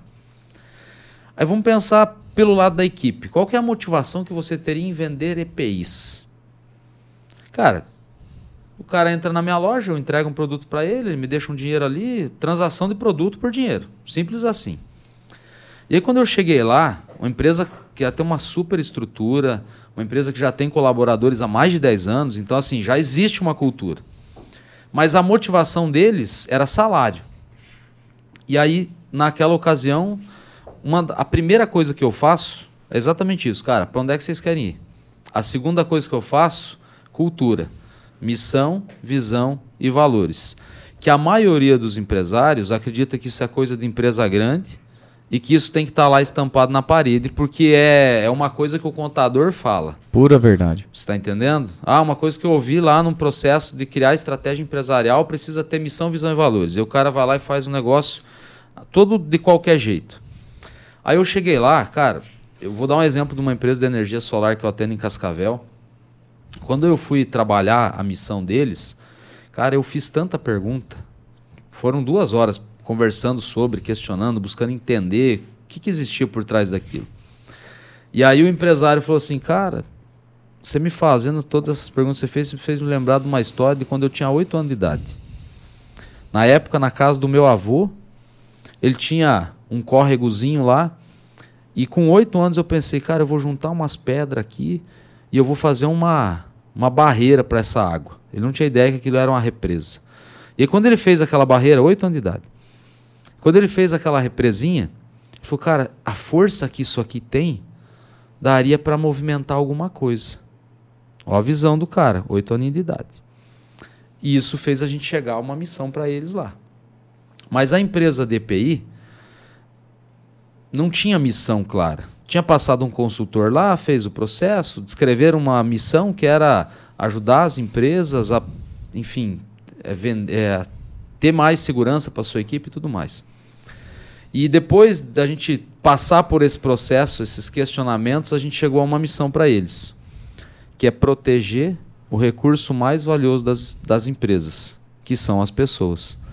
E hoje as pessoas que trabalham naquela equipe, elas não vão lá para vender IPI. Elas vão para proteger as pessoas. Moral da história, eles criaram uma campanha lá na JJ, muito próximo à loja deles, na época dos Dias dos Pais, lá do ano passado, de um pai recebendo o abraço de uma filha. E na campanha não dizia assim, ó, compre EPI 10 vezes sem juros ou isso ou aquilo. Tava escrito assim, ó, o mais importante para nós é te ajudar a voltar para casa. Astronômico. Astronômico. Isso Acabou. é sobre missão. Isso cria valor. Isso agrega valor. Isso faz o cara entender que você não é só mais um no mercado fazendo transação de produto e serviço. Você está lá por alguma coisa a mais. Então, esse é o primeiro pilar de uma cultura forte. Eu tenho uma missão clara e uma missão objetiva. Fala, Maico, mas o que, que tem a ver uma coisa com a outra? Ou como é que eu chego na minha missão? Pessoal, porque muitas vezes ela vai impactar na, na empresarial. Cara, é você pensar assim, ó, vai lá pro teu quarto, desliga as luzes do teu quarto e só responde uma pergunta. Faz isso preferencialmente no momento mais calmo do teu dia. Se eu não precisasse de dinheiro na minha vida, o que, que eu faria? Uma parte da chave está aí. Se você vê que você não faria o que você está fazendo hoje, talvez esse negócio já passou do prazo. Cara, isso é tão verdade Forte, que aqui na Filata é isso, né? Então nós estamos aqui, ó, fazendo um serviço econômico, é, não, não por dinheiro, só por levar a mensagem da Filata, né? isso é, é, astronomicamente forte. Sabe qual é a missão do Google? Eu tava olhando aqui, ó. Nossa missão é organizar as informações do mundo para que sejam universalmente acessíveis e úteis para todos. Astronômico, né? Cê organizar sabe, as informações do mundo. Você sabe por que eu topei de bate pronto a ideia? Hum. Porque eu saio de casa para fazer uma única coisa: para inspirar as pessoas e transformar resultados. Essa é a tua missão. Essa é a missão do meu negócio. Como pessoa, é ser instrumento de transformação. Eu consegui juntar as duas coisas. Você lembra que eu te falei que eu não saio de casa para trabalhar? Sim. Que eu não sei quando eu estou trabalhando e quando eu estou me divertindo? Tem cara, mistura, né? isso nos teus, nos seus olhos, né? O brilho Eu tenho tesão de fazer isso, está entendendo? Top. Porra, Muito top. quando vamos fazer um podcast, estou junto. Porque para mim, cara, saber que a gente está levando uma mensagem que vai ajudar a mudar a vida de alguém é o que é falta, forte. cara.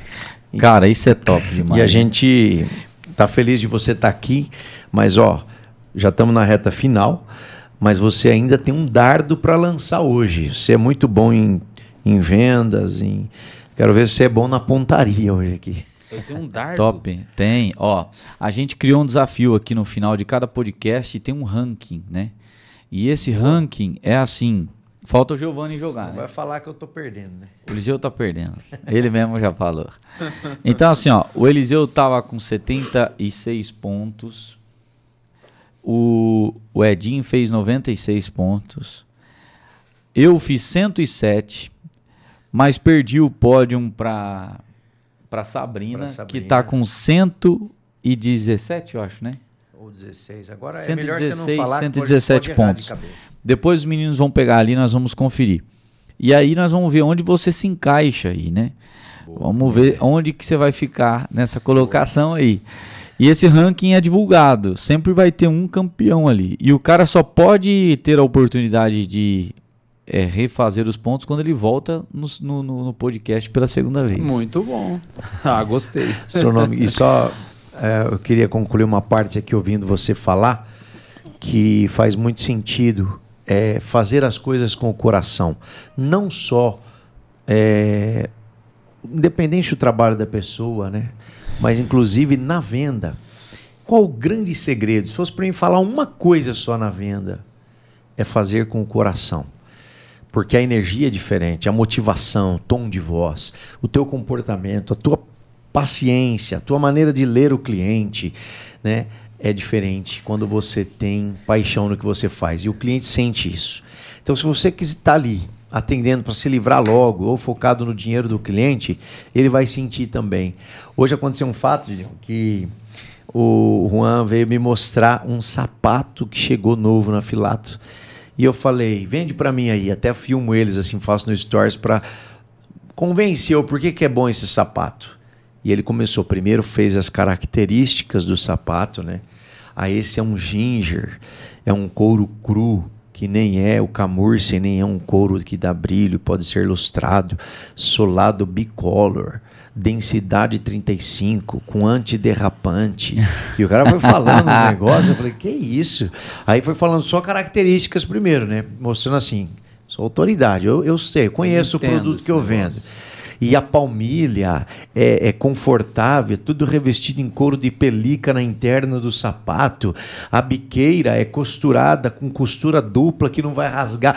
Rapaz, só dele falar foi me dando desejo de ter o sapato. E quando ele entrou na área dos benefícios, Agora você quer ver você com uma calça de sarja, com jeans, esse aqui você pode usar até num look social, que ele tem a pegada do snaker, mas esse sapato é só para aquele cara que quer se diferenciar na multidão, que sabe que tem um gosto refinado. E ele já me fez ir no ambiente e me sentir usando aquele sapato. Um cara que não quer um sapato só para uma semana, para um mês, mas quer um sapato para uma vida, durabilidade, costura dupla, conforto, conforto e rapaz, ele fez couro uma descrição cru. tão grande das características e dos benefícios do produto que eu. É, é que eu acabei de pegar um sapato parecido com aqueles, não, não quase. Não, até eu tô querendo já agora o sapato. Pensando nisso que você falou, Liseu, a minha filosofia de vida é vender sem vender. Ou seja, é gerar no meu cliente tanto desejo que eu não preciso oferecer para ele meu produto. Isso é sobre paixão, cara. Essa é a chave. Essa é a chave. Chega uma hora que o cara fala, viu, você tem algum serviço que você faz, cara, que pô, não tem como eu te, de algum modo te contratar para você ir lá, daí o cara mesmo começa a querer te comprar, né? Exatamente isso. E, e quando isso acontece, o que que acontece? O seu passe aumenta. Viu, hoje o que que você vende? Só para a gente ter uma ideia. Hoje eu atendo tanto, enfim, a gente tem os treinamentos, que são treinamentos, tem treinamento treinamentos. online, mas eu hoje meu foco não está no online, por uma razão. Antes de eu ter muita clareza da transformação que eu gerava para o meu cliente, eu preferi dar mais atenção por, fa por fazer o in loco, por fazer o in company, por estar junto com ele, por sentir a dor dele, por sentir o desafio dele. Para vocês terem uma ideia, dependendo do projeto que a gente desenvolve, eu vou junto com o meu cliente visitar o cliente dele e vender para o cliente dele. Só para vocês terem uma ideia da proporção, da forma Você como o trabalho entender profundamente o que, que ele precisa. Exatamente. Então, assim, Hoje o trabalho é extremamente personalizado. Não existe um projeto pra, padrão, empacotado, para atender todas as empresas, e sim de acordo com a realidade. Eu vi você falando no termo ali, inteligência comercial. O que, que é isso? Quando eu falo em inteligência comercial, a maioria das pessoas pensa em inteligência comercial como pensando já em tecnologia. E de fato, hoje, uma parte da inteligência comercial é tecnologia. Mas para mim, a inteligência comercial é eu compreender a cultura do negócio, é eu compreender as pessoas que compõem esse time, é eu compreender a visão de futuro que esse negócio tem, é eu compreender exatamente quais são os desafios dessas, dessa organização e eu desenhar um projeto que resolva a vida dela. E bolar uma estratégia. Exatamente. Para. É, mais em termos, você é um tipo de um treinador, podemos dizer, né? Treinador, mentor, porque muito do trabalho que a gente desenvolve tá. é mais mentoria do que Como é que você começou conteúdo. a vender o teu serviço? Pô, um dia você falou, cara, você treinador, eu fiz aquele, aquele, aquele curso, conheço mais ou menos esse mercado aqui, vou vender treinamento porque eu vi aquela oportunidade. Daí, como é que você começou? Você chegou lá, bateu palma, viu, sou treinador, quero treinar a sua equipe? Essa história, ela é um tanto quanto desafiadora para mim, porque quando eu saí, quando eu fui fazer minha transição de carreira, eu fui trabalhar na empresa de consultoria porque eu não tinha conhecimento desse mercado. Eu nunca tinha vendido serviço, eu vendia produto, cara. Então, produto é aquela coisa, característica. Mas como é que você caracteriza um serviço? Principalmente se ele é personalizado. Existem desafios. E naquela época, nem sempre eu tinha essa visão de vender o benefício. Então, eu vendia característica. Fui para a empresa de consultoria e aí eu comecei a ter alguns desafios relacionados à cultura, aquilo que a gente entregava. Eu falei, cara, eu não quero viver isso, eu quero viver algo mais, eu quero entregar mais, eu quero seguir um caminho diferente, porque para mim o propósito faz mais sentido do que o dinheiro, mesmo sem dinheiro, mesmo sem dinheiro. 2019, quando eu saí dessa empresa de consultoria, tinha uma pessoa que já me conhecia há muito tempo e essa pessoa já tinha falado: olha, o dia que você montar um treinamento seu, você me avisa que eu vou arrumar uma maneira de você capacitar minha equipe, ou pelo menos parte dela. Só que eu não estava com o produto pronto, mas eu estava sem grana. Cheguei pro cara e falei assim: olha, lembra que um dia você me falou assim, assim? Você já me conhece, você já conhece meu trabalho. O treinamento está pronto. Só que eu não tenho agenda para fazer dentro dos primeiros 15 dias. Se você quiser, a gente pode agendar para daqui 15, 21 dias. Ele aprovou com direção, contratar o meu treinamento. 21 dias depois do dia que eu tive a conversa com ele. Eu não tinha treinamento. Eu passei 21 dias sentado na mesa da minha cozinha, cara, criando o primeiro treinamento. E dividi em dois módulos, porque eu não conseguia fazer tudo de uma vez. Eu precisei fazer dois módulos. Eu falei assim: olha, a gente vai fazer em dois módulos porque vai ser muito conteúdo para a tua equipe. E de fato foi um módulo de dois dias de imersão, mais dois dias depois. Falei, cara, agora deu certo, entrei nesse mercado, vou explorar esse mercado e eu vou crescer. Isso foi em novembro, em dezembro e janeiro. Então, dezembro de 2019 e janeiro de 2020. O que, que aconteceu em fevereiro de 2020? Fevereiro, março. Lockdown. O dia que eu fiz a minha primeira turma presencial de treinamento, e na época eu era um cara que vendia de tudo, porque eu não sabia se eu ia focar 100% na venda, porque nem todo mundo dá atenção para treinamento de venda, ou se eu ia fazer inteligência emocional, então eu estava fazendo um pouco dos dois. Fiz minha primeira turma de treinamento no dia que minha irmã tava, ela convulsionou na UTI, eu estava com 20 pessoas na sala. E naquela hora você pensa assim, cara, como é que eu faço para devolver a grana porque eu preciso dar atenção para minha família? E aí eu tive que tomar uma decisão, né, cara? Ou eu devolvi o dinheiro ou de alguma forma eu tinha que continuar com aquele negócio. Eu não tinha grana para devolver. Então eu tive que continuar. Aí a gente fez uma pausa pro almoço. Eu recebi a notícia que ela tinha convulsionado, estava tirando um tumor da hipófise. E aí quando a gente voltou, eu fui lá, eu parei, eu tenho, enfim, uma, uma forma de eu começar meus treinamentos. E aí eu fui lá, me ajoelhei e pedi para Deus. Eu falei, cara, eu preciso que você me dê a, a força. Eu estou olhando pelos seus. E eu preciso que você olhe pelos, pelos meus. Eu não posso parar agora, porque senão eu não vou estar cumprindo com o meu propósito com você. E voltei para a turma. Eu dei mais uma hora de treinamento. Chega a segunda notícia: olha, você vai ter que parar porque você tem que levar sua família lá porque o médico não sabe o que está acontecendo e precisa ir para lá ou para ontem, urgente. Parei o treinamento. Uma das dinâmicas que eu ia fazer, eu dei para eles fazer como tarefa de casa para voltar no dia seguinte. Enfim, deu tudo certo, mas duas semanas depois, lockdown, cara. E eu não tinha grana e eu não tinha um treinamento online, não tinha nada, mas eu tinha visão de futuro, o meu planejamento, que eu falei que é fundamental para qualquer negócio. Eu fui lá, o meu próximo passo, que era o próximo mês, que era uma próxima turma de treinamento, eu não ia conseguir executar. Mas a minha visão de futuro de seis meses eu podia, que era começar a fazer um trabalho online. Eu nunca tinha feito uma live na vida. Primeira semana de pandemia, a minha esposa tinha acabado de comprar a, a, parte do negócio dela, do sócio. A gente tinha acabado de adquirir um financiamento, que era, enfim, mais um filho na escola ali, além da nossa filhota na escola. E a gente ia cumprir com aqueles compromissos. Eu falei para ela: você vai conversar com seus alunos, entender se eles topam fazer as aulas de Pilates online, e eu vou começar a fazer live. Sem ter feito nenhuma live na vida, minha mãe e minha irmã assistindo na primeira. Aliás, minha esposa e minha mãe assistindo na primeira. Não sabia nem o que falar, travado na frente da tela. Para quem quiser buscar o Instagram, essa live tá lá até hoje. Cara, eu fiz a coisa dar certo. Minha primeira mentoria, depois desse, dessa turma de treinamento, eu vendi por 575 reais.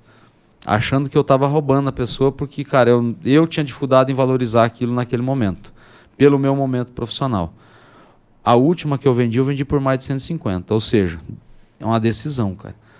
Ou seja, eu fui buscando cada vez mais me especializar nos desafios do meu cliente para fazer com que ele percebesse valor naquilo que eu faço. E, e é isso que eu vendo. E o que houve com a sua irmã?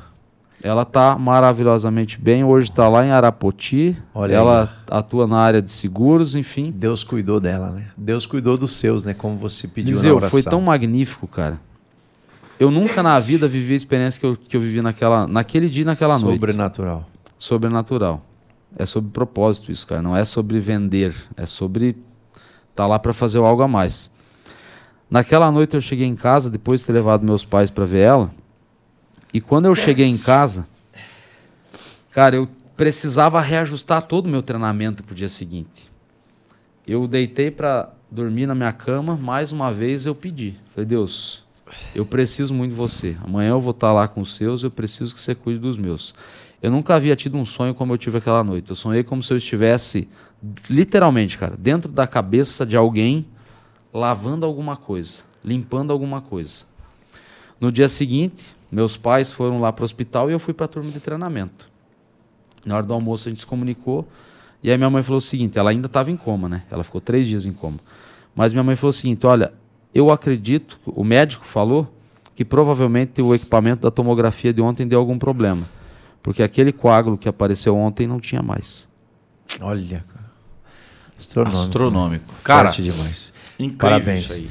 E você falou uma coisa, né? Que você não estava pronto, mas foi lá fez a live. Tinha só duas pessoas, a mãe e a esposa, mas você fez a live.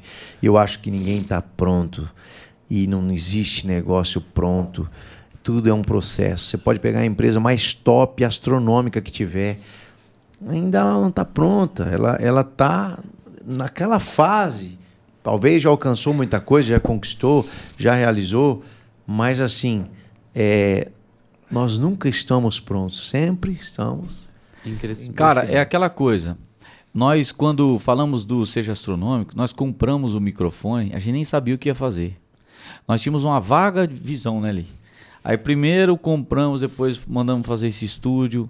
E aí ficou quase um ano aqui, esse estúdio aqui. E a gente tinha visão, mas estávamos assim, sem muita clareza, muita correria na empresa, não tinha tempo, né? É. Aí, cara, vamos, vamos começar então. Aí criamos o perfil no Instagram. O canal no YouTube eu já tinha criado há um ano e meio. Só não tinha feito nada. E falamos, ah, cara, vamos. Quem que a gente convida? Então já vamos convidar, já vamos abrir aqui, fizemos aquele vídeo que você vê que está fixado lá. O Felipe falei, Felipe, vem cá. Aí já ficamos de pé, o Felipe filmou, gravamos aqui, começamos.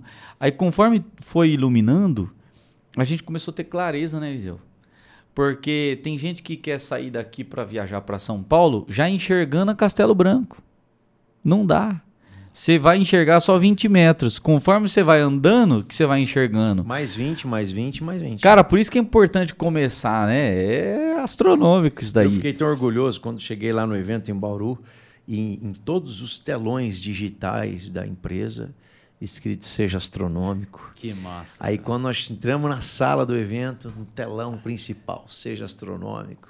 E, e o evento finalizou, né, o vídeo principal do evento com a frase seja astronômico. Aí hoje eu recebi um áudio lá do rapaz, né? É, enfim, fazendo o processo de pagamento, essas coisas. E ele falou assim: rapaz, vocês precisam voltar aqui, que foi astronômico. Todo, Todo mundo. mundo pegou É, a palavra, seja astronômico, passou a, a, a, fazer parte do vocabulário das pessoas, né? Algo que não existia. Então isso traz muito Virou orgulho. Bordão, né? Virou uma marca. E agora, você viu falando para você sobre o evento, seja astronômico. Cara, a gente já está criando um evento, uma imersão, um momento único para os empresários é, que querem ir para outro nível, que querem elevar o, os seus resultados. E tudo isso a gente vai fazer por senso de, de, propósito, por viver a nossa essência, por no futuro ter uma história legal para contar, por, por ter desejo de colecionar depoimentos, que eu acho que é mais ou menos o que te move. Quantos depoimentos? Já teve um depoimento que você recebeu que te arrepiou assim? Você falou: Caraca, olha isso aqui que da hora. Cara, tiveram inúmeros. Tiveram inúmeros. Em especial, um deles, de um menino lá do Paraguai. Eu tive a oportunidade de atender uma empresa lá no ano passado. Um cara de 19 anos, história muito parecida com a minha. Um cara que, tipo, veio de uma família extremamente humilde. O pai dele perdeu. Cara, sabe quando você se vê na pessoa? Sim. Só que a diferença é que naquele momento eu não tive direcionamento, eu não tive orientação. Sim. E ele trabalha para uma empresa que se preocupa em desenvolver as pessoas, né? Então, quando a empresa percebeu que o cara não estava pronto, ela foi lá e ajudou ele a se desenvolver. E aí um belo dia ele me mandou esse depoimento, assim, completamente aleatório. E o áudio é muito massa. O vídeo que ele mandou depois foi, cara, grava um vídeo sobre isso. E aí o vídeo, ele não botou toda a emoção que ele botou no, no áudio. Mas ele falou, cara, literalmente, falou, Michael, Michael, desse jeito. E eu lembro assim, quase que as palavras. Ele falou assim: lembra do treinamento que você falou que era pra gente ir lá e pra gente aplicar? Cara, deixa eu te contar uma coisa aqui. Eu fui num produtor, eu segui o passo a passo que você compartilhou comigo. E, cara, você não acredita. A hora que eu desci da máquina dele, ele falou assim: agora vamos fazer o pedido. Eu vendi para ele 5 mil dólares, cara, é a primeira venda da minha vida. Cara, eu tô muito feliz, eu tô muito feliz, eu tô muito feliz. Cara, aquilo até hoje é motivação para mim. Foi Esse um, foi um deles. Foi cara. um pagamento que você recebeu, vale né, que, que, não é dinheiro, é cara. com dinheiro, não é com dólares, nem euros, mas é um pagamento que preenche e traz um, um, uma sensação de gratidão muito grande, né? E você, Gideão, tem algum que você recebeu aí? Cara, tem, tem bastante, né? A gente de vez em quando recebe na, na por escrito. Esse evento teve alguns por escrito, né? É, eu, do Seja Astronômico, os eventos que a gente fez e a palestra, você estava lá, você viu, né? Sim. O que a gente recebeu de foto com aquele clipezinho, Clips. né? O cara, eu encontrando, andando na rua, cara tava com o clipes aqui no paletó, né? Que massa, Do treinamento. Aí ele veio, aí contou para mim a história, encheu os olhos de lágrima. Então, a, isso reaviva em nós aquela chama, né? É, teve um cara que ele mandou um áudio astronômico para a gente comemorando ele ter aberto a quarta loja dele. Outro mandou um áudio porque quando ele participou da palestra, ele ele vinculou lá o assunto da, do Clips, né? Uhum. Com salvar o casamento dele. E, cara, o cara salvou o casamento dele e aquilo era no que o deveria se transformar, né? O equivalente. Para quem não conhece, talvez fica boiando aqui. Mas. Por isso que quando tiver uma palestra de vocês, o cara tem que ir, né? Não, astronômico. Incrível isso aí. E eu queria terminar aqui fazendo algumas perguntas para você de respostas rápidas aqui. Primeira, qual o livro mais astronômico que você já leu? Em Busca de Sentido, do Viktor Frankl. Olha, cara, eu não li esse livro ainda. Esse livro, o Viktor Frankl foi um ex-refugiado de guerra, foi um dos caras que, enfim, passou um período dentro de Auschwitz, que foi uma, um dos piores presídios de guerra para refugiados. E a história é fenomenal e ele complementa muito isso aqui. O comece pelo porquê. Aí, ó. O que fala não Quer descobrir contar. seu propósito? Então leia o livro. Qual livro? Em Busca, em busca de, de, Sentidos. Sentido. De Victor, Victor Frankl. Astronômico. Cara, você sabe quantos habitantes tem no Brasil hoje? Hum, agora você me apertou. Eu tô com o site do IBGE aberto. Quando a gente começou a live, era um número, agora já é outro. É um número atualizado. Agora são 9 horas 57 minutos do dia 11 de agosto de 2022. Sabe quantos tem no Brasil hoje de habitantes? 214 milhões 964 pessoas e 540. 964 mil 540 pessoas. Ou seja, para esses 240 milhões, 214 você... milhões, né? 214 milhões. Se você tivesse a oportunidade de mandar uma mensagem que fosse impossível algum deles não ouvir, todo mundo vai ouvir. Os 214 milhões de habitantes, de brasileiros, vão ouvir a sua mensagem agora. O que, que você diria?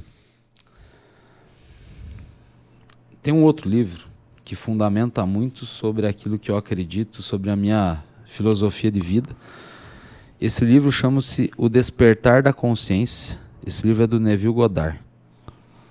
E para mim esse livro foi a chave para mim mudar completamente a minha história, junto com a descoberta do meu propósito, porque eu não entendia exatamente como talvez eu poderia usar esse propósito. Então eu diria assim, cara, o teu propósito é a chave.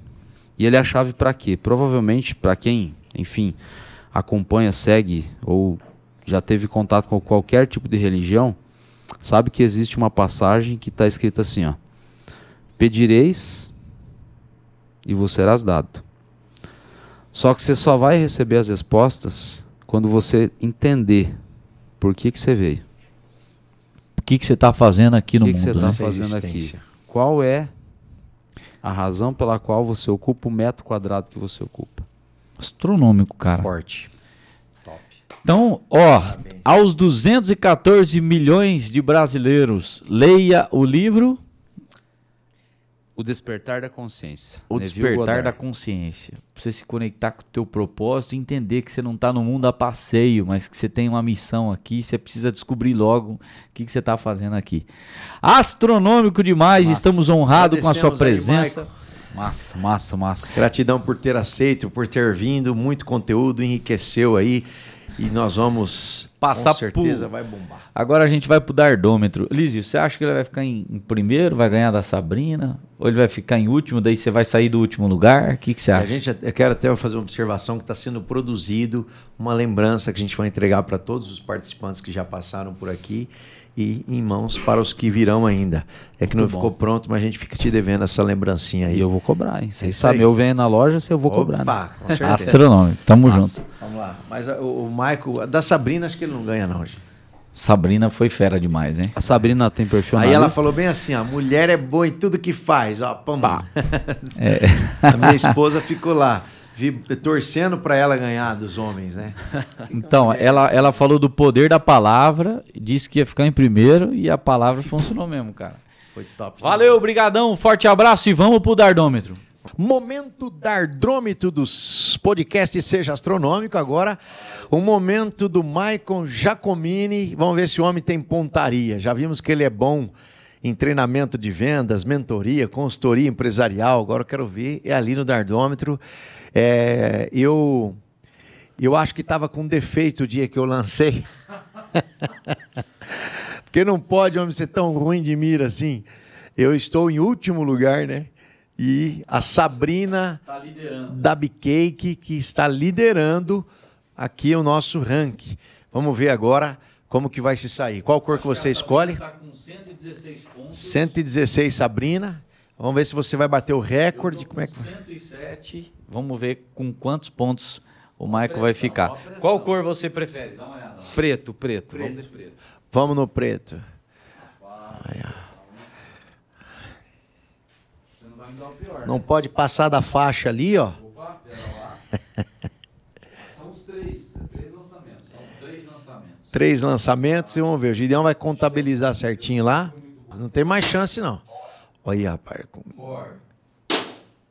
Quase, hein? seven, Pera aí, gente.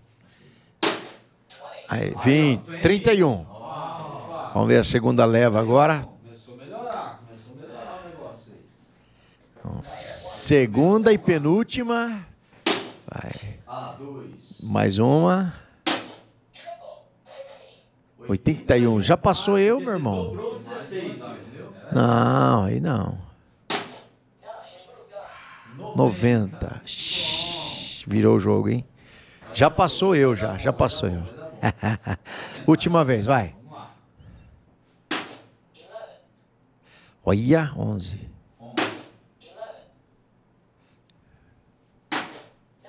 Nove. 31 mais 90? 121. Acho que é o atual ganhador. Aê, rapaz. Esse é o Maiquinho. Os primeiros serão os últimos, não. Os últimos serão os primeiros. Né? Tivemos a honra de receber aqui Maicon Jacomini. Nosso papo foi astronômico, desenvolvimento humano, desenvolvimento de negócios. Cara, só temos a te agradecer. Valeu mesmo. Eu que agradeço pela oportunidade, gente. Foi massa estar aqui com vocês e eu volto, hein? Muitíssimo obrigado e até a próxima, né? Até.